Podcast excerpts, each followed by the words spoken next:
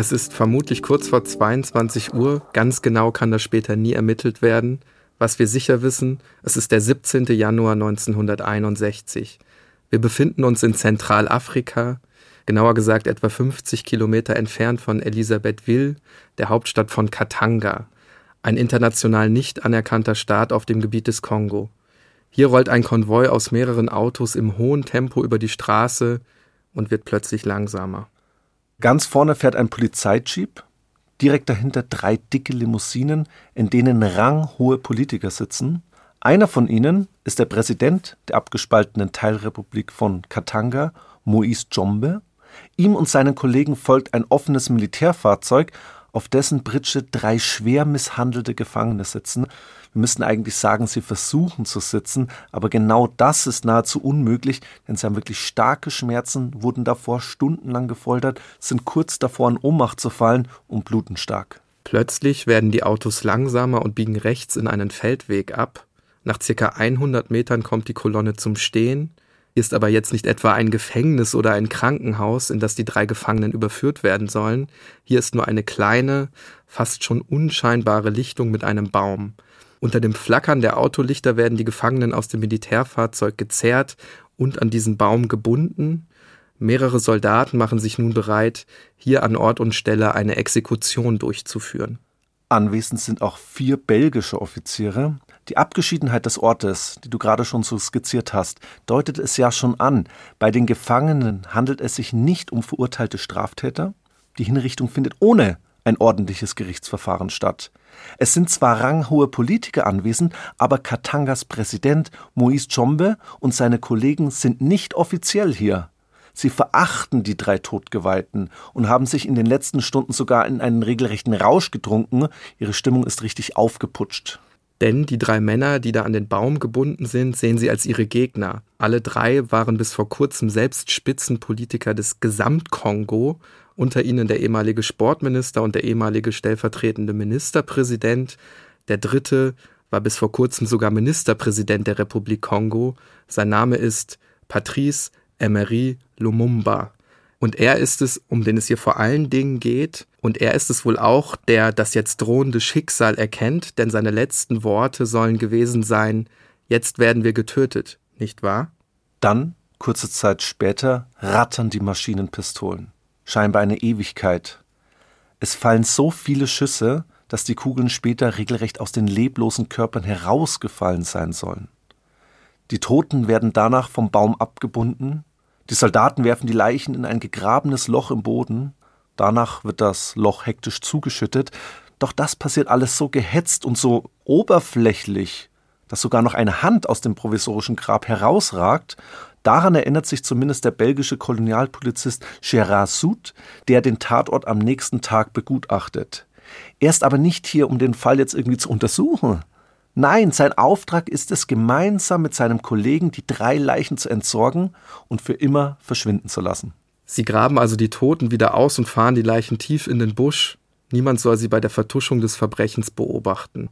Als sie eine dafür geeignete Stelle finden, machen sie sich mit Äxten, Messern und Sägen ans Werk. Jetzt könnt ihr euch vorstellen, was sie mit dieser Art von Werkzeugen vorhaben. Sie trinken dabei viel Whisky, wie sich der von dir vorhin schon genannte Polizist später erinnert. Ich zitiere ihn mal. Andernfalls hätten wir es nicht ertragen. Das war keine Arbeit, man wird zum Tier. Sie zerteilen also die Leichen, einzelne Gliedmaßen stecken sie dann in Behälter mit Schwefelsäure. Was die Säure nicht auflösen kann, wird einfach verbrannt ein wirklich äußerst brutales Verbrechen, insbesondere wenn wir uns dann auch die Entsorgung der Leichen anschauen. Über dieses Mordkomplott werden wir heute sprechen.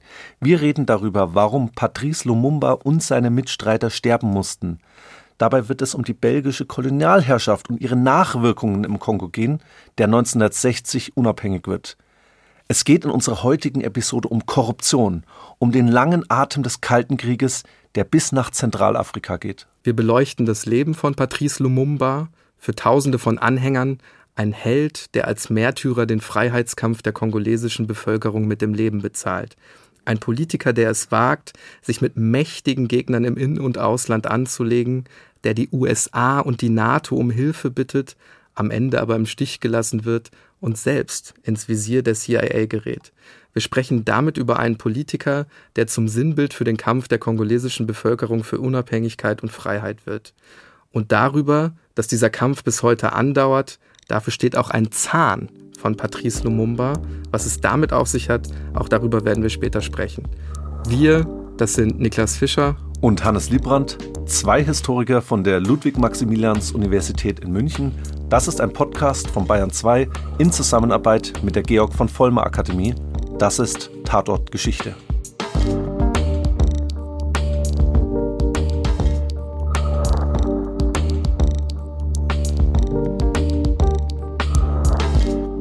Was bereits jetzt mehr als deutlich wird, die Situation im Kongo ist zum Zeitpunkt der Ermordung von Patrice Lumumba äußerst angespannt und auch unübersichtlich. Der Kongo als ehemalige belgische Kolonie ist nämlich erst seit wenigen Monaten, also genauer gesagt seit dem 30. Juni 1960, zumindest offiziell unabhängig. Doch damit beginnt nicht eine Zeit der politischen und gesellschaftlichen Entspannung. Tatsächlich stürzt das Land in eine schwere Krise, eine Folge ist auch die Abspaltung des rohstoffreichen Südens, also von Katanga. Gerade hier wollen die einstigen Kolonialherren aus Belgien, die das Land knapp 85 Jahre lang grausam beherrscht haben, auch nach der Unabhängigkeit nicht auf ihren Einfluss verzichten. Um diese wirklich sehr komplexe Geschichte zu verstehen und um auch nachvollziehen zu können, warum eigentlich Patrice Lumumba ins Visier gerät, reisen wir tatsächlich einige Monate zurück eben genau zu diesem 30. Juni 1960, dem Tag der Unabhängigkeit. Ein Tag, der natürlich für die Menschen im Kongo und auch für Patrice Lumumba selber ganz wichtig sein wird. Es ist ein Donnerstag. Wir befinden uns in der Hauptstadt des Kongo, damals noch Leopoldville, heute Kinshasa, zu dem Zeitpunkt damals mit etwa 400.000 Einwohnern die größte Stadt in Zentralafrika. Hier befindet sich der Palais de la Nation, wo der Staatsakt für die Unabhängigkeit stattfindet. Und wie das halt bei so einem Staatsakt üblich ist, sind hohe Gäste geladen aus dem Inland, aus dem Ausland, Journalisten aus aller Welt und natürlich auch zahlreiche Vertreter der belgischen Kolonie.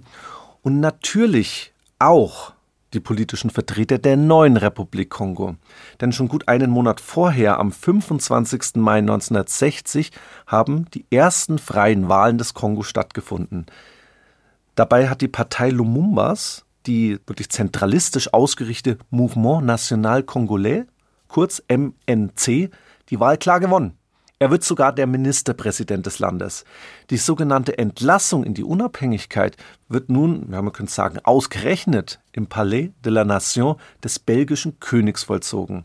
Dessen Großonkel König Leopold II. war es, der sich 85 Jahre zuvor das Gebiet des Kongo angeeignet hat und mit dem er vor allen Dingen auch die Schreckensherrschaft dort verbindet. Aber von all dem ist jetzt bei der Rede seines Großneffen, dem amtierenden König Baudouin, nun keine Rede. Ganz im Gegenteil. Er tritt vor das Mikrofon und erklärt, die Unabhängigkeit des Kongo beruht, ich zitiere, auf dem Erfolg des genialen Werks Leopolds II. Über die verübten Gräuel während der Kolonialzeit, über die Jahrzehnte andauernde Unterdrückung verliert er also kein Wort. König Baudouin inszeniert bei seiner Rede die Unabhängigkeit als eine großzügige belgische Gabe, für die die einheimische Bevölkerung ja dankbar sein müsste, als ein Geschenk sozusagen, das verpflichtet. Und er gibt den Kongolesen auch noch einen Ratschlag für die Zukunft auf den Weg. Er empfiehlt besser nichts zu ändern, solange man sich nicht sicher sei, etwas Besseres zu schaffen. Nach dem belgischen König spricht dann der neue Präsident Kasavubu und bedankt sich, genau so wie das Protokoll es vorsieht. Während Kasavubu spricht, kritzelt Patrice Lumumba auf der anderen Seite der Ehrentribüne noch letzte Änderungen in sein Manuskript, dass er selbst eine Rede hält, das ist aber eigentlich gar nicht vorgesehen, doch diesen Augenblick will er sich nicht entgehen lassen und tritt nun vor das Mikrofon. Ja, und er ist ein charismatischer Redner und er schaut auch charismatisch aus. Er ist wie immer sehr elegant gekleidet. Die Fliege ist so etwas wie sein Markenzeichen. Zudem der akkurate Seitenscheitel, so ein kleiner Ziegenbart, die auffällige schwarze Brille und um sein schickes Jackett seines Anzugs trägt er eine Schärpe. Hören wir am besten mal rein, was er sagt, denn das ist für viele anwesende Belgier ein offener Angriff, ein klarer Affront. Wir haben Teile der Rede nachgesprochen und möchten darauf hinweisen, dass in dieser kurzen Passage auch das N-Wort zu hören ist. Wir haben Hohn, Beleidigungen und Schläge ertragen müssen, morgens, mittags und abends, nur weil wir Neger waren. Wer wird vergessen, dass ein Schwarzer mit Du angeredet wurde, sicherlich nicht als Zeichen der Freundschaft, sondern weil das ehrenwerte Sie den Weißen vorbehalten war. Wer wird die Erschießungen vergessen, denen so viele unserer Brüder zum Opfer fielen, die Verliese, in die jene geworfen wurden, die sich dem Regime von Ungerechtigkeit, Unterdrückung und Ausbeutung nicht mehr unterwerfen wollten. Die anwesenden Kongolesen im Saal feiern Lumumba mit Standing Ovations. Keine Überraschung, der belgische König dagegen ist natürlich sehr verärgert. Er ist wohl so verstimmt, dass er eigentlich umgehend abreisen will. Man kann ihn dann nur mit Mühe überzeugen, dann an dem Empfang im Anschluss noch teilzunehmen.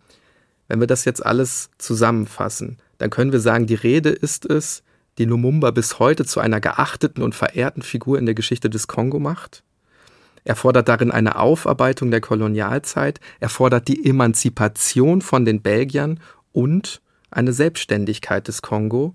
Genau diese Haltung ist es aber auf der anderen Seite auch, die ihn knapp ein halbes Jahr später das Leben kosten wird. Dabei sind es ausländische Akteure, die den jungen Staat in eine tiefe Krise stürzen.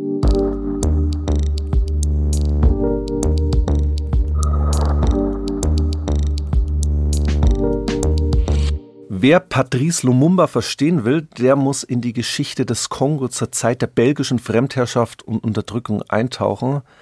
Eine Zeit, in der Millionen von Menschen ihr Leben verlieren, grausam unterdrückt und ermordet werden. Die Geschichte des Kongo unter fremder Herrschaft verbindet sich vor allen Dingen mit einem Namen, wir haben ihn vorhin schon erwähnt, mit dem belgischen König Leopold II.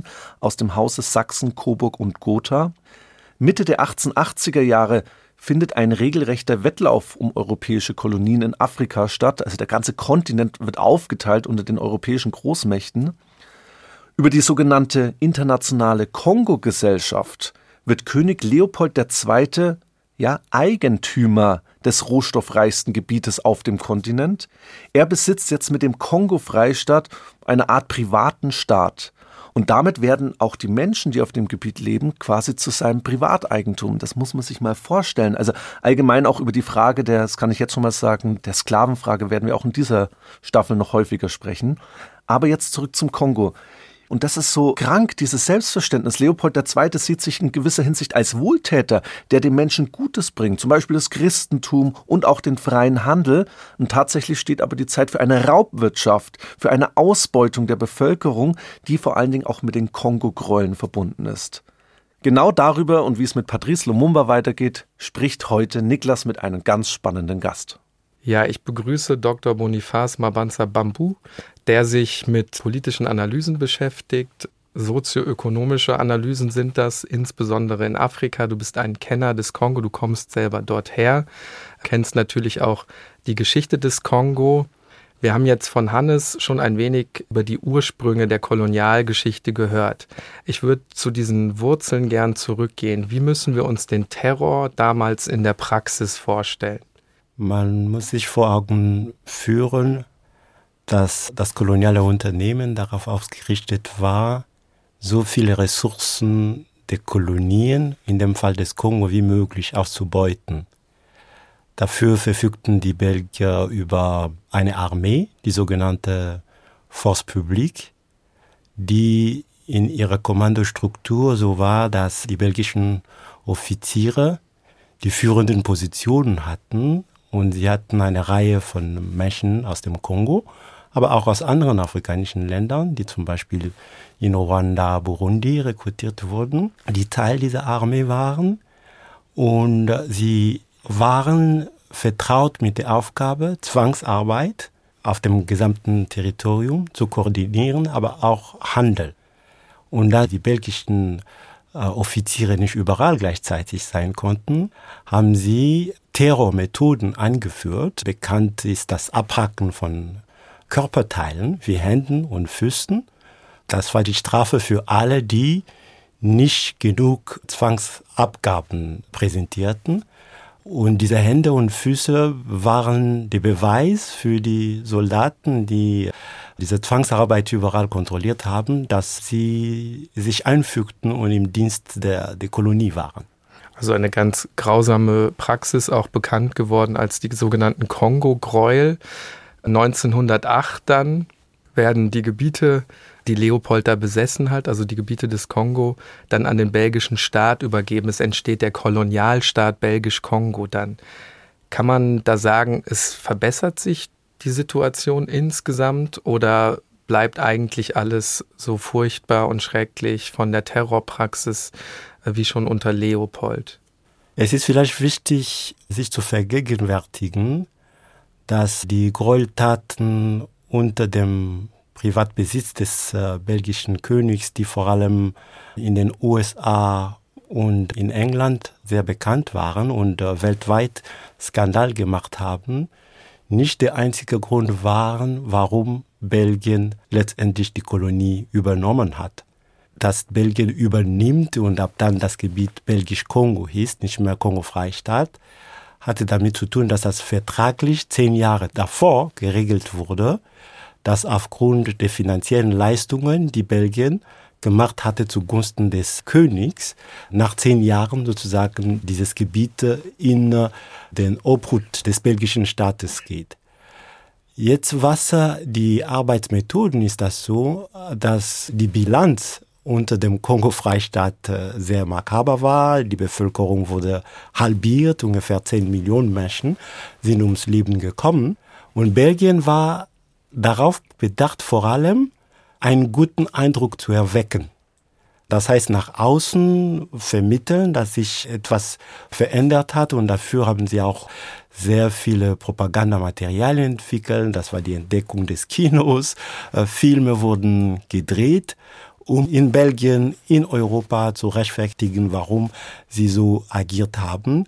Aber die Ausrichtung der Kolonie auf Profite und damit auch auf Rechterhaltung der Zwangsarbeit und der ausbeuterischen Methoden, die blieben gleich. Also die Fassade wird nach außen hin sozusagen, ja, ist jetzt schwierig das richtige Wort zu finden, aber vielleicht so etwas wie ein bisschen liberaler, aber tatsächlich verbessert sich eigentlich gar nichts. Ganz genau. Patrice Lumumba wird 1925 dann als Tasumbo Tavosa in diesem belgisch-Kongo geboren wenn wir uns in seine Perspektive hineinversetzen? Wie müssen wir uns das Leben in diesem Kolonialstaat vorstellen?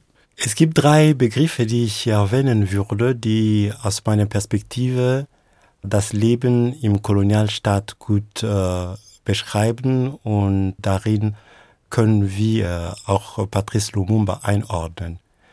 Der erste Begriff, das ist äh, der Modell auf Französisch, Vorbild auf Deutsch. Und das ist der Begriff mit dem die Einheimischen damals, die Weißen, Belgier und andere, genannt haben. Und das ist auch der Begriff, der heute noch gilt. Und Belgier haben sich selbst als Vorbilder präsentiert. Sie waren ja das Ebenbild Gottes, die Menschheit in ihrer Vollkommenheit. Und äh, die zweite Kategorie, da sind dann die sogenannten Evolué, die Entwickelten. Das sind Menschen, die durch bestimmte Bildungsschritte die europäische Kultur eingenommen haben, nicht ganz zu den Zivilisierten gehörten, aber schon einen Schritt in dieser Richtung gemacht haben. Und die große Mehrheit gehörte der Kategorie der sogenannten Bacensi, wie die Belgier sagten. Das ist so eine Welt zwischen der Tierwelt und der menschlichen Welt. Also zurück auf diese zweite Kategorie, die Evolue, die Entwickelten. Lumumba hat äh, diese Gelegenheit gehabt, durch katholische Missionare Bildung zu genießen. Und so hat er sozusagen ausgehend von dieser Bildung angefangen mit einfachen Arbeiten, sich hochzuarbeiten, er war unglaublich fleißig als Autodidakt und hat viel dazu gelernt, um später das zu erreichen, was er erreicht hat. Aber zurück auf die Kolonien, das Leben dort, das ist quasi Apartheid vor der Erfindung des Begriffes 1948 in Südafrika. In dem Sinne, dass äh, alles so geregelt wurde, dass Menschen im Land selbst, um sich bewegen zu können von A nach B, brauchten sie eine Rechtfertigung und eine Erlaubnis der Kolonialbeamten und Lumumba und alle anderen sind so durch dieses System gegangen. Sie haben das erlebt und das hat sie mitgeprägt. Was verändert sich dann so Ende der 1950er Jahre, wenn wir unserem Verbrechen, also dem Mord an Lumumba, dann auch etwas näher kommen? Wie ist die politische Situation dann hinsichtlich auch der Unabhängigkeitsbewegung und wie wird dann überhaupt aus Lumumba auch selber ein Politiker? Was es gibt, ist, dass die Belgier ab 55 versprechen schon in einer Art Stufenplan sowas wie Unabhängigkeit zu gewähren mit dieser ersten Reform, die ermöglicht, dass die Einheimischen an Kommunalwahlen teilnehmen können. Aber entscheidend ist das Jahr 1958, in dem es erlaubt wird, dass die Einheimischen politische Parteien gründen können. Das ist die Gelegenheit, die auch ein Lumumba ergreift, um seine Partei zu gründen. Und sein persönlicher Weg bis dahin ist, dass er als Evolué auch am Anfang so diese Situation, die den Einheimischen vordefiniert wurde, zugeschrieben wurde, akzeptiert. Sein erstes Manuskript, was er geschrieben hat, was nach seiner Ermordung veröffentlicht wurde, wenn man das nachliest, stellt man fest, dass er nicht so sehr daran denkt, radikal das koloniale System zu verändern, abzuschaffen, sondern über eine Art Kooperation nachdenkt mit einer etwas stärkeren Partizipation der Einheimischen. Ganz entscheidend für Lumumba persönlich wird seine erste Reise aus dem Kongo, er fliegt nach Accra, um an einer panafrikanischen Konferenz teilzunehmen. Und dort trifft er auf Menschen wie Kwame Nkrumah, aber auch Sekou Touré und viele andere, die etwas radikalere Ideen auch von Unabhängigkeit hatten. Und das ist der entscheidende Moment, wo sich auch sein politisches Verständnis verändert. Du hast jetzt schon andere afrikanische Akteure ins Spiel gebracht. Das Jahr 1960 geht ja auch als das sogenannte afrikanische Jahr in die Geschichte ein. Insgesamt werden 18 Kolonien auf dem Kontinent unabhängig. Warum wird das Jahr 1960 als das Unabhängigkeitsjahr in die Geschichte eingehen? Also warum stimmen die Belgier zu? Für die Belgier ging es darum, die Situation noch zu kontrollieren durch eine Art formale Unabhängigkeit, anstatt zu riskieren, die politische Macht offensichtlich als Kolonialmacht zu behalten und da etwas zu verlieren. Der Hintergrund ist der, dass die Situation im Lande insgesamt unkontrollierbar wurde, unregierbar. Am 4. Januar 1959 gab es zum Beispiel in Kinshasa ein Fußballspiel, ganz normal, und Leute, die aus diesem Fußballspiel kamen, aufgrund der Ereignisse, die sich im Stadion abgespielt hatten, haben diese Gelegenheit genutzt, wo sie sozusagen in großem Maße zusammen waren, um gegen das koloniale Regime zu protestieren. Und die belgischen Sicherheitskräfte sind interveniert und an dem Tag haben sie das Feuer eröffnet und mehrere Menschen sind gestorben. Dieses Datum ist in die Geschichte gegangen als der Tag der Märtyrer der Unabhängigkeiten. Und solche Ereignisse gab es auch in anderen Landesteilen, im Nordosten, in Kisangani, in Lubumbashi und woanders. Und angesichts dieser Entwicklungen mit einem immer größer werdenden Bewusstsein der lokalen Bevölkerung für Befreiung und Befreiungsgedanken, haben die Belgier angefangen darüber nachzudenken, wegzugehen und das mit dem Kalkül, dass durch eine kontrollierte Unabhängigkeit schaffen sie es irgendwie die Oberhand zu gewinnen durch bestimmte Strukturen, zum Beispiel, dass äh, die politische Macht übertragen wird, sie behalten die Hand auf der Ökonomie und so bleiben sie sozusagen Lenker des Ganzen. Also Belgien überlässt den Kongo in die Unabhängigkeit wirklich aus Kalkül, weil man eben die Macht in den Händen halten will, Wechsel ohne Veränderung, diese Maxime, davon habe ich ja auch gelesen. Doch es kommt ja jetzt ganz anders und das liegt natürlich vor allem an einem Mann, Patrice Lumumba. Warum er dann ganz konkret für Belgien zum Feind wird, das haben wir schon mit der Rede am Tag der Unabhängigkeit zumindest kurz angeschnitten. Auch darauf werden wir im Detail gleich noch zu sprechen kommen. Aber er wird dann ja auch für einen ganz anderen Akteur zum Todfeind, nämlich für die USA. Wie es dazu kommt, Was das mit der sogenannten Kongo-Krise zu tun hat, darüber sprechen wir gleich.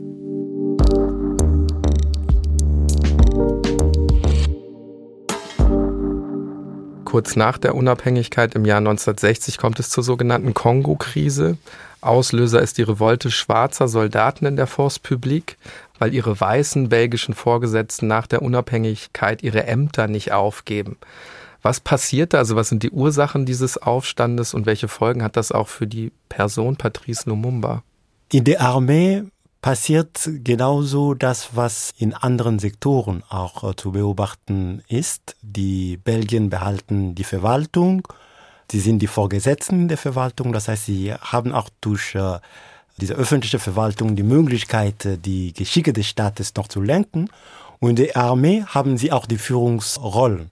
Und was sich vor allem nicht ändert von heute auf morgen, ist die Wahrnehmung der schwarzen Soldaten. Sie haben sie bis dahin nicht als Menschen betrachtet und nicht respektiert.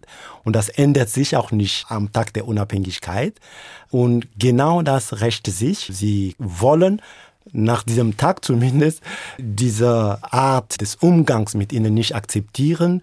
Und deswegen kommt es zu diesen Unruhen, die so degenerieren, dass die Sicherheitslage sich verschlechtert landesweit. Es kommt zu Plünderungen, zu Vergewaltigungen und viele Belgier fühlen sich gezwungen, das Land zu äh, verlassen. Und was vor allem passiert, ist, dass die belgischen Soldaten rücken vor und übernehmen die Kontrolle des Landes, was eigentlich im Vertrag der Unabhängigkeit so nicht vorgesehen war.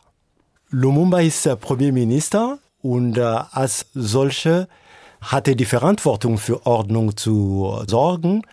Er hat mit dem Aufstand selbst als Auslöser nichts zu tun. Aber was passiert vor allem in dieser Situation, ist, dass die Belgier, die ihn schon als Feind betrachteten, von der Unabhängigkeit mit seiner Rede am Unabhängigkeitstag, ihn als den Hauptverantwortlichen lesen für diese Situation, ihn verantwortlich machen für das, was ihre Landsleute erleben. Die Belgier unterstützen dann ja auch die Abspaltung des sehr reichen, rohstoffreichen Südens, Katanga. Das haben wir, als wir das Verbrechen geschildert haben, mit Moïse Chombe schon kennengelernt. Welche Rolle spielen da die Belgier? Also wie dürfen wir uns das vorstellen? Helfen die jetzt Chombe dabei, dass sich Katanga abspaltet? Ganz eindeutig. Das gehörte zu den Plänen der Belgier in ihrem Versuch, auch nach der Unabhängigkeit äh, die Ressourcen des Kongo zu kontrollieren mit dieser Strategie zu fahren. Einerseits äh, die zentrale Regierung schwächen durch das Schüren der Konflikte zwischen einzelnen äh, Regierungsinstitutionen. Und zum anderen gehörte zu dieser Strategie auch Abspaltungsbewegungen voranzutreiben. Und sie haben ganz aktiv Persönlichkeiten wie Moïse Chombe, aber auch in Kasai später Albert Kalunji unterstützt, sich äh, unabhängig zu machen von der zentralen Regierung. Und dahinter stand das Kalkül dieser kleinen Staaten, die es schwer haben werden, international anerkannt zu werden, wären leichter auszubeuten. Und gerade die Katanga-Provinz war die reichste überhaupt und dort waren die größten Minengesellschaften wie die Union Minière de Okatanga, die in Händen von Belgien war. Also das müssen wir uns einfach nochmal vergegenwärtigen. Man entlässt ein Land in die Unabhängigkeit und unterstützt dann Abspaltungsbewegungen, weil man das Land, das man in die Unabhängigkeit entlassen hat, damit besser ausplündern kann und macht dann auch noch den amtierenden Premierminister dafür verantwortlich, dass die Situation so instabil ist, also Patrice Lumumba. Was macht der jetzt, der sieht natürlich die Souveränität seiner jungen Republik verständlicherweise gefährdet und sieht, dass die Belgier das verletzt haben und ruft jetzt jemanden zur Hilfe, nämlich die USA auf der einen Seite und die Vereinten Nationen auf der anderen Seite.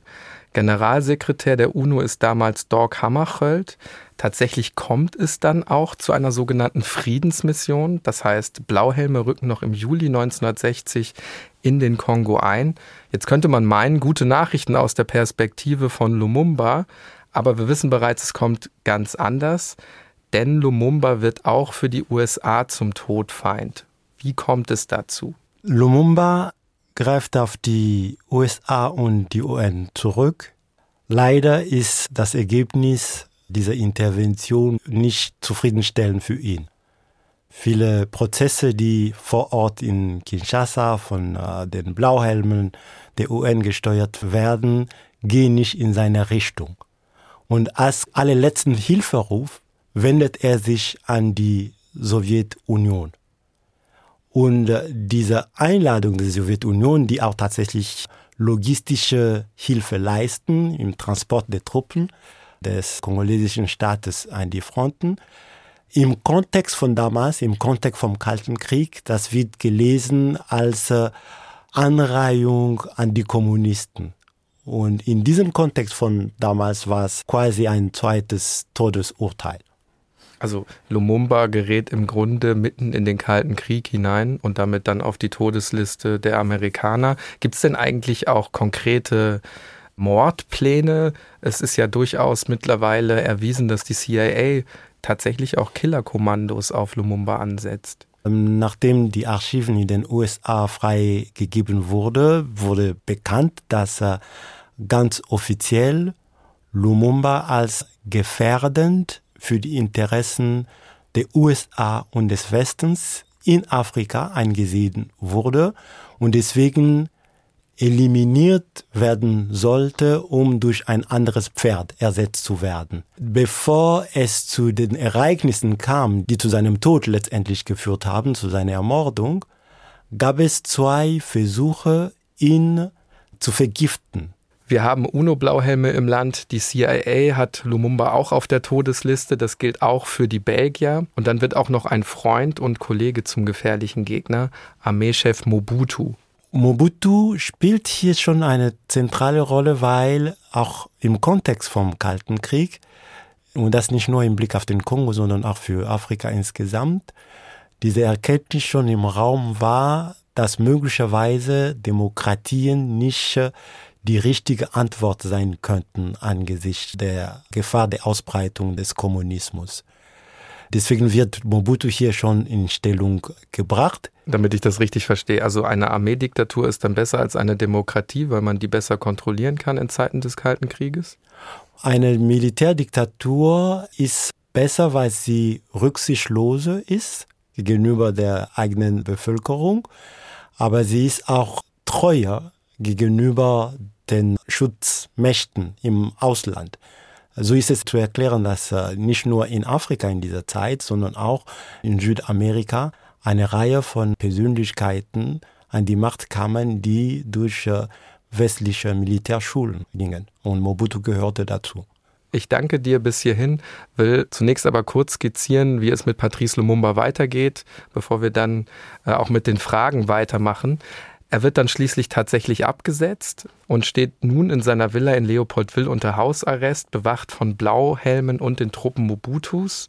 Er kann dann aber nochmal fliehen, wird schließlich wieder von Mobutus Soldaten festgenommen und wird dann vor den Augen der internationalen Presse am Flughafen von Leopoldville ja regelrecht vorgeführt. Also es gibt da auch Videoaufnahmen, die bei YouTube zum Beispiel zu sehen sind. Er trägt ein Unterhemd, Blutflecken sind zu sehen, er ist auf dem Rücken gefesselt, wird von Soldaten geschlagen, einer stopft ihm sogar noch Papier in den Mund, er wird an den Haaren gezogen. Also gilt natürlich alles darum, ihn zu demütigen. Aber er steht dabei die ganze Zeit recht aufrecht, körperlich wie auch sprichwörtlich. Warum sage ich das? Weil auch das sicherlich seine Popularität erklärt, weil er da eben das Ganze mit so viel Würde über sich ergehen lässt, wie ich finde. Er wird dann in einem Militärlager interniert. Auch hier hat er sehr viele Anhänger unter den Soldaten, die ihn angeblich jederzeit befreien könnten.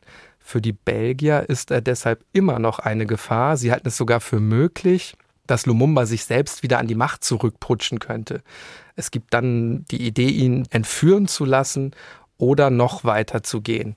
Von belgischer und amerikanischer Seite werden jetzt diese Pläne, über die wir schon kurz gesprochen haben, geschmiedet, die auf die physische Eliminierung von Lumumba abzielen. Du hast es gesagt, es gibt die Idee, ihn vergiften zu lassen. Dazu kommt es am Ende nicht und damit kehren wir langsam an unseren heutigen Tatort zurück.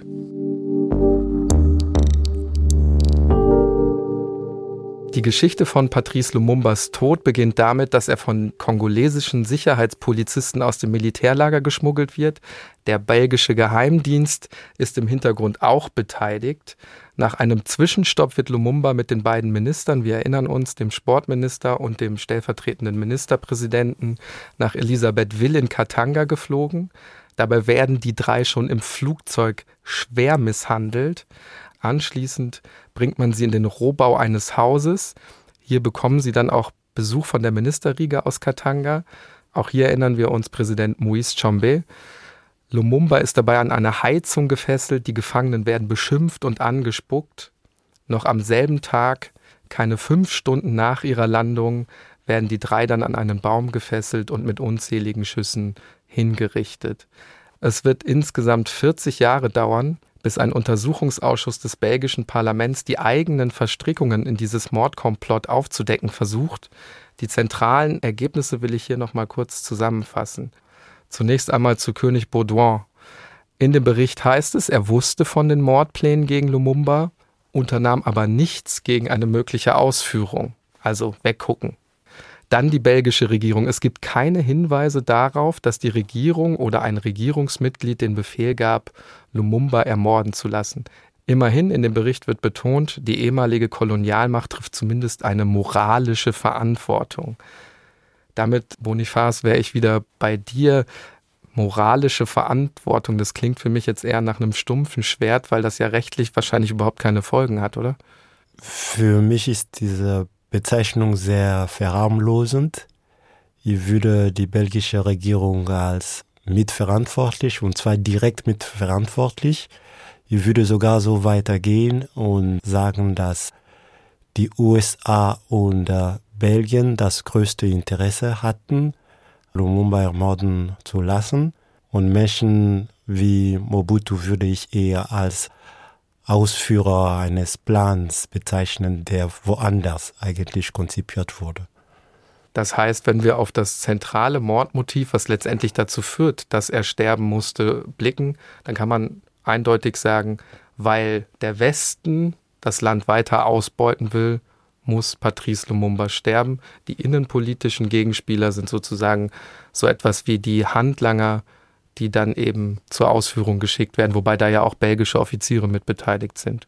Lumumba musste sterben, weil er die Idee einer formalen Unabhängigkeit nicht akzeptierte. Eine afrikanische Elite, die an die Macht kommt, sich zufrieden gibt mit äh, Konsumgütern, die zur Verfügung gestellt werden von den Kolonialmächten, die Privilegien der Kolonialbeamten genießt, aber letztendlich ändert sich nicht für das Land. Das hat er nicht akzeptiert. Aber noch fundamentaler ist es, glaube ich, die Tragweite der Rede am Unabhängigkeitstag zu analysieren. Und dort macht er deutlich, dass es nicht darum geht, sich bei den Belgiern und ihrem König für irgendeine Zivilisation zu bedanken. Er stellt diese Zivilisierungsmission in Frage, und somit auch sozusagen das ganze koloniale Unternehmen. Das ist ein sehr zentrales Motiv für seinen Tod, aber das wird markiert durch den Vorwurf des Kommunismus. Aber Kommunist war er eigentlich äh, nie, weil er sich dazu nie geäußert hat. Man würde ihn eher als afrikanischer Nationalist bezeichnen und äh, das ist nicht im Sinne von Nationalismus, Menschen gegen Menschen, wie das äh, später auch im Westen bekannt wurde. In dieser Zeit sind es diejenigen, die sozusagen die Interessen ihrer Nationen vertreten gegen fremde Mächte. Lumumba wird also ermordet. Schauen wir uns kurz an, wie es mit den anderen politischen Figuren im Kongo weitergeht. Präsident Kasavubu kann sich bis 1965 an der Macht halten. Er ernennt bereits 1964 den ehemaligen Separatisten Moïse Tshombe zum Ministerpräsidenten des Gesamtkongo dann, entlässt ihn aber bereits ein Jahr später wieder. Tshombe hatte in der Zeit wieder weiße Söldner angeheuert, die auch schon bei der Abspaltung Katangas gekämpft hatten. Dass er kurz an der Macht ist, veranlasst übrigens Malcolm X dazu, ihn wegen des Mordes an Patrice Lumumba als den, Zitat, schlimmsten Afrikaner, der je geboren wurde, zu bezeichnen. Also hier sehen wir, dass das durchaus auch Wellen geschlagen hat damals. Kasavubu selbst wird noch 1965 bei einem Militärputsch gestürzt. Da ist Chombe bereits im Exil. Beide werden zu Gegnern eines Mannes, den wir jetzt auch ganz kurz schon äh, kennengelernt haben. Ein Mann, der eben auch Patrice Lumumba hintergangen hat. Armeechef Mobutu. Mobutu wird den Kongo dann bis 1997 als Diktator regieren und das Land in Zaire umbenennen. Mobutu auch in die Geschichte eingegangen durch seine auffällige Erscheinung, die Leopardenmütze, wird ein System der Korruption einführen, in dem er selbst Milliarden an US-Dollar anhäuft, während das Land gleichzeitig vollkommen verarmt. Warum schafft er das, so lange an der Macht zu bleiben? Ganz einfach, er hat halt in den USA mächtige Verbündete. Und der Westen nutzt den Kongo in dieser Zeit eben weiterhin als Grundlage für den eigenen Wohlstand. Man bedient sich weiter an den kostbaren Rohstoffen. Gérard Süd, der belgische Kolonialpolizist, der Lumumbas Leiche ja ausgegraben hat, bricht ihm vor der Auflösung des Leichnams in Säure noch Schneidezähne heraus, auch einzelne Finger hebt er auf, das Ganze einfach in einer Plastiktüte. Er stirbt dann im Jahr 2000. Kurz vor seinem Tod hat er noch in einem TV-Interview seine abscheulichen Trophäen gezeigt. Natürlich reagieren die Menschen im Kongo vor allen Dingen natürlich auch die Familienmitglieder Lumumbas wütend, können es nicht fassen. Sie fordern die Rückgabe der letzten sterblichen Überreste. Es dauert dann aber noch bis ins Jahr 2022, auch das finde ich sehr bezeichnend, bis dann nur noch ein Zahn bei einem Staatsakt in Brüssel offiziell übergeben wird. Das liegt daran, dass die Tochter von Gérard Süd einen weiteren Zahn einfach weggeschmissen hat, laut eigener Auskunft. Also auch das wieder ein unglaublicher Vorgang. Dieser letzte Zahn ist eingehüllt in der Flagge der Demokratischen Republik Kongo. Bei diesem Staatsakt in Brüssel spricht auch der Premierminister Belgiens. Ich gebe kurz eine Passage wieder von dem, was er dort gesagt hat. Zitat, ich möchte mich für die Art und Weise entschuldigen, in der die belgische Regierung die Entscheidung, dem Leben des ersten Premierministers des Landes ein Ende zu setzen, beeinflusst hat. Alexander de Croo vor den Augen sagte das seines kongolesischen Amtskollegen Jean-Michel Sama-Lukonde und den drei Kindern von Patrice Lumumba, die sind bei diesem Staatsakt auch anwesend. Jetzt denke ich natürlich im ersten Impuls ein bisschen wenig, wenn man sich vergegenwärtigt, was dem Vater Patrice Lumumba alles vom Staat Belgien angetan worden ist. Aber es ist sicherlich auch so etwas wie der Versuch der Versöhnung, wenn dieser Versuch der Versöhnung natürlich auch viel zu spät kommt. Frage an dich, wieso tun sich ehemalige Kolonialmächte da so schwer? Belgien ist da ja kein Einzelfall. Aus meiner Perspektive gibt es zwei Hauptgründe, warum sie sich schwer tun. Der erste Grund, mit einer konsequenten Aufarbeitung der Geschichte wäre diese eben genannte Geschichte auf den Kopf gestellt. Was heißt das? Sie haben sich gezeigt als Zivilisierer, Missionierer, als äh, Bringer von Bildung und so weiter und so fort. Aber was wir feststellen jetzt, ist, dass sie ermordet haben. Zähne von Lumumba waren in Belgien, die von Mangabel und von einem Führer aus Tansania sind in Deutschland und wir können viele andere Beispiele erwähnen. Sie haben nicht nur ermordet, sie haben auch geplündert. Wir führen hier eine Diskussion über die Restitution der sogenannten Kunstwerke die geplündert wurden. Sie haben nicht nur Kunst geplündert, sie haben vor allem über Jahrhunderte Bodenschätze, aber auch Agrarprodukte geplündert. Also eine Aufarbeitung würde bedeuten, dass man von den Konstruktionen der anderen und von den eigenen Konstruktionen auch wegkommt. Aber diese Konstruktionen der anderen und die eigenen das ist die Basis für Strukturen der Dominanz, die heute noch da sind. Kolonialismus ist nicht Vergangenheit. Kolonialismus lebt fort durch wirtschaftliche Ausbeutung. Und diese Ausbeutung legitimiert sich durch ein bestimmtes Bild. Das ist der erste Gedankengang. Der andere Gedankengang, wenn man das, was an Ausbeutung, an Leid geschehen ist, konsequent denkt, wird das teuer. für die hiesigen Gesellschaften. Das wird teuer sein und das wird äh, Schmerzen verursachen. Es wird berechnet, was ist passiert und was wäre die Konsequenz, Strafe für das, was passiert ist. Und das wird richtig wehtun. Und niemand hat Lust drauf. Deswegen begnügen sich mit solchen Formen von Aufarbeitung, die wir bis jetzt kennen. Aber das werden sie sich nur so lange leisten, bis sozusagen die Macht- und Kräfteverhältnisse so bleiben, wie sie sind. Aber es ist nicht gesagt damit, dass irgendwann sich die Kräfte- und Machtverhältnisse in Afrika auch nicht so entwickelt, dass Menschen in Afrika diese Art von Aufarbeitung nicht mehr akzeptieren diese gesamtgesellschaftliche Aufarbeitung oder das Ausbleiben, müssen wir eher sagen, dieser Aufarbeitung ist die eine Seite der Medaille. Mit Blick auf unser heutiges Verbrechen gibt es natürlich auch noch eine juristische Aufarbeitung. Auch hier müsste ich eigentlich sagen, Nicht-Aufarbeitung mit Blick auf diejenigen, die an diesem Mordkomplott äh, beteiligt waren. Auch da findet ganz lange eigentlich überhaupt nichts statt. Im Jahr 2011 reichen die Kinder von Patrice Lumumba dann Klage gegen zehn Belgier ein. Erst im Jahr 2020 nimmt der belgische Generalstaatsanwalt die Ermittlungen neu auf, spricht von einem gegebenen Tatbestand des Kriegsverbrechens. Natürlich viel zu spät, denn vor einem Schwurgerichtsverfahren kann jetzt eigentlich kaum noch jemand belangt werden. Zehn von zwölf einst Verdächtigen sind da schon tot, die noch zwei Lebenden zu diesem Zeitpunkt schon über 90 Jahre alt. Liebe Hörerinnen und Hörer von Tatort Geschichte, gern möchte ich euch an dieser Stelle nochmal auf unsere Live-Veranstaltung am 18.11. hinweisen. Findet direkt in München statt im Deutschen Museum vor Publikum nehmen wir eine ganz eigene Episode auf. Die wird dann auch im Laufe dieser Staffel erscheinen. Thema haben wir gesagt, verraten wir noch nicht. Wenn ihr dabei sein wollt, sichert euch unbedingt ein Ticket. Kostenpunkt 12 Euro, also wirklich erschwinglich. Wie ihr die bekommt und alle weiteren Infos zur Veranstaltung über www.podcast.vollmer-akademie.de. Kommen wir zum Schluss auf das zurück, was heute von Patrice Lumumba bleibt. Das ist natürlich viel mehr als diese sterblichen Überreste. Der Zahn, der im Herbst 2022 dann auch den Kongo erreicht, auch dort übrigens große Feierlichkeiten in seiner Heimat. Ich habe im Vorfeld zum Beispiel mit einem Belgier gesprochen, der Wurzeln im Kongo hat. Der hat zu mir gesagt, Patrice Lumumba ist unser Held. Ein Symbol für die Unabhängigkeit des Kongo.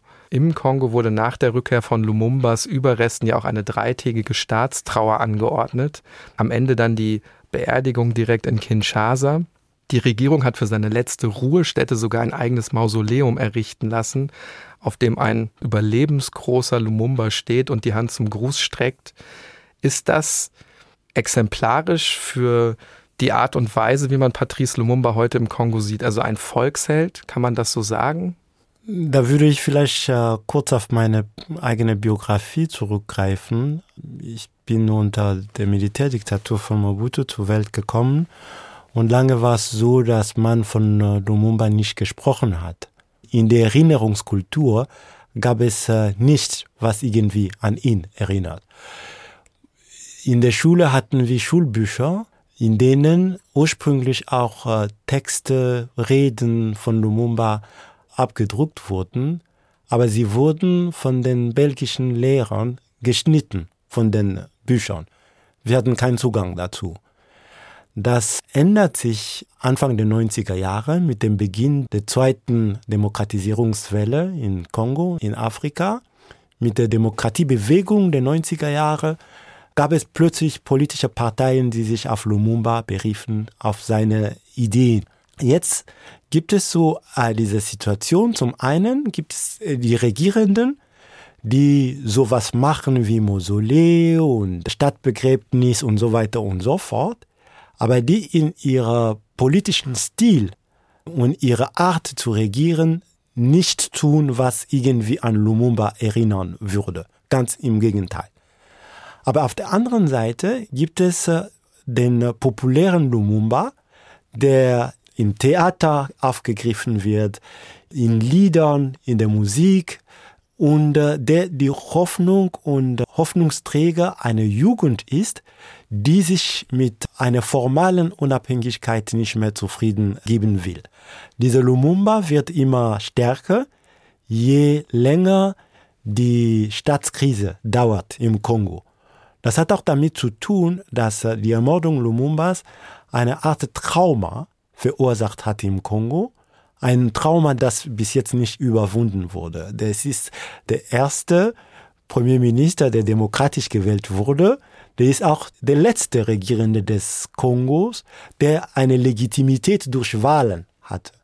Alles, was danach kam, da waren manipulierte Wahlen, Wahlen, die eigentlich den Namen nicht verdienen. Insofern verbindet man mit äh, ihm schon eine große Hoffnung auf Rückkehr zur Normalisierung des politischen Betriebs im Kongo. Das heißt, er ist tatsächlich auch für die Gegenwart sozusagen zum Symbol für Emanzipation geworden.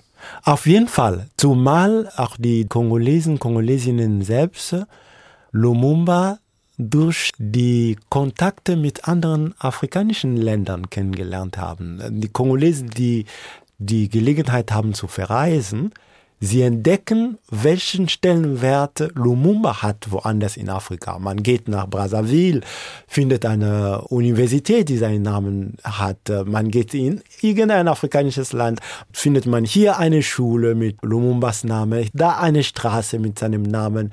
Und äh, plötzlich entdecken die Kongolesen, Kongolesinnen, oh, das ist äh, etwas, was an uns irgendwie vorbeigegangen ist. Und das führt sie dazu, sich stärker mit ihm auseinanderzusetzen.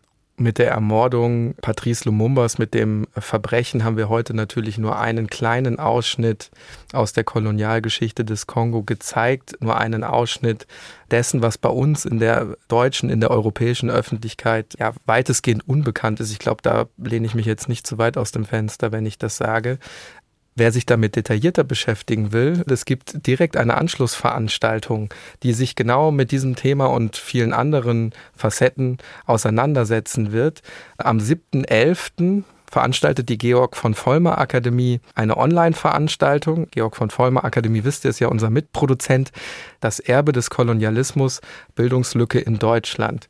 Du wirst diese Veranstaltung moderieren. Vielleicht kannst du uns ganz kurz und bündig sagen, worum es da gehen wird. Warum lohnt es sich? Warum müssen wir uns alle unbedingt anmelden? Kostet übrigens nichts, das nehme ich schon mal vorweg. Ja, wie die Überschrift es schon verrät, soll es darum gehen, Lehrstellen die es bei uns in unserem Bildungssystem gibt, aufzudecken. Der erste Schritt, um sowas wie Gerechtigkeit herzustellen, ist Geschichtsbewusstsein. Und Geschichtsbewusstsein bedeutet wirklich auch in dieses Kapitel, das schmerzhaft sein kann, einzutauchen, um wahrnehmen zu können, was ist da passiert. Und erst wenn man das wahrnimmt, kann man darüber nachdenken, was gegenwärtig getan werden kann, um zu vermeiden, dass sich Geschichte wiederholt. 7.11. 19 Uhr, ich hatte es gesagt, kostet nichts das Ganze. Schaut unbedingt ins Seminarprogramm der Georg von Vollmer Akademie, findet ihr unter www.vollmer-akademie.de. Bonifaz, ich danke dir sehr, dass du heute bei uns warst und uns diese Einblicke gegeben hast. Vielen Dank. Danke für die Einladung.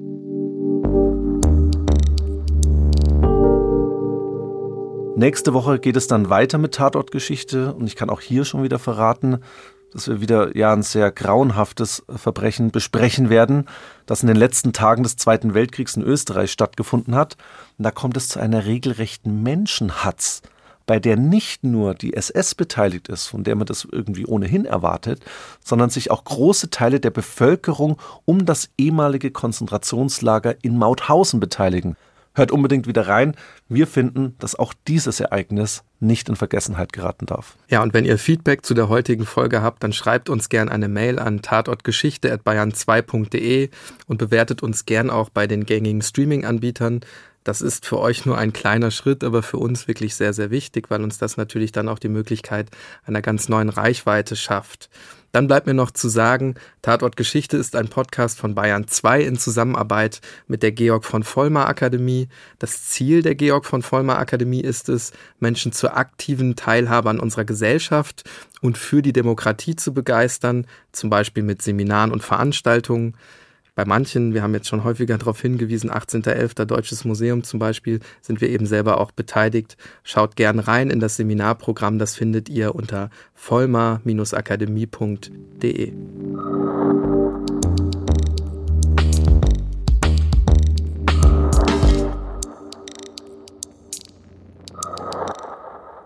Wenn euch dieser Podcast gefällt, dann gefällt euch vielleicht auch unser neuer Podcast. Seelenfänger – der Anastasia-Kult. Ich bin Emily Glaser. Und ich bin Dennis Müller. In sechs Folgen erzählen wir, wie aus einer russischen Fantasy-Buchreihe ein realer Kult geworden ist. In Deutschland und auf der ganzen Welt. Die Anastasia-Bewegung wirkt nach außen harmlos. Gemüse anbauen, Blumenkränze flechten, im Einklang mit der Natur leben. Aber unter der Oberfläche verbreitet die Bewegung Antisemitismus, Rassismus, Frauenfeindlichkeit und Verschwörungstheorien. Irgendwann höre ich nur so ein, Juden haben keine Seele, Juden kommen aus der Unterwelt und kehren nach dem Tod in die Unterwelt zurück. In Seelenfänger, der Anastasia-Kult, nehmen wir euch mit auf Landsitze von völkischen Siedlern und in Dörfer, die sich wegen Anastasia zerstritten haben. Wir treffen selbsternannte Zauberer, Verschwörungsgläubige, Putin-Versteher und Impfgegner. Sie alle haben eines gemein. Sie alle verehren eine russische Romanfigur. Sie wollen so leben und sie wollen so sein wie sie. Anastasia. Hört doch mal selber rein bei Seelenfänger, der Anastasia-Kult. Ab jetzt in der ARD Audiothek und überall, wo es Podcasts gibt.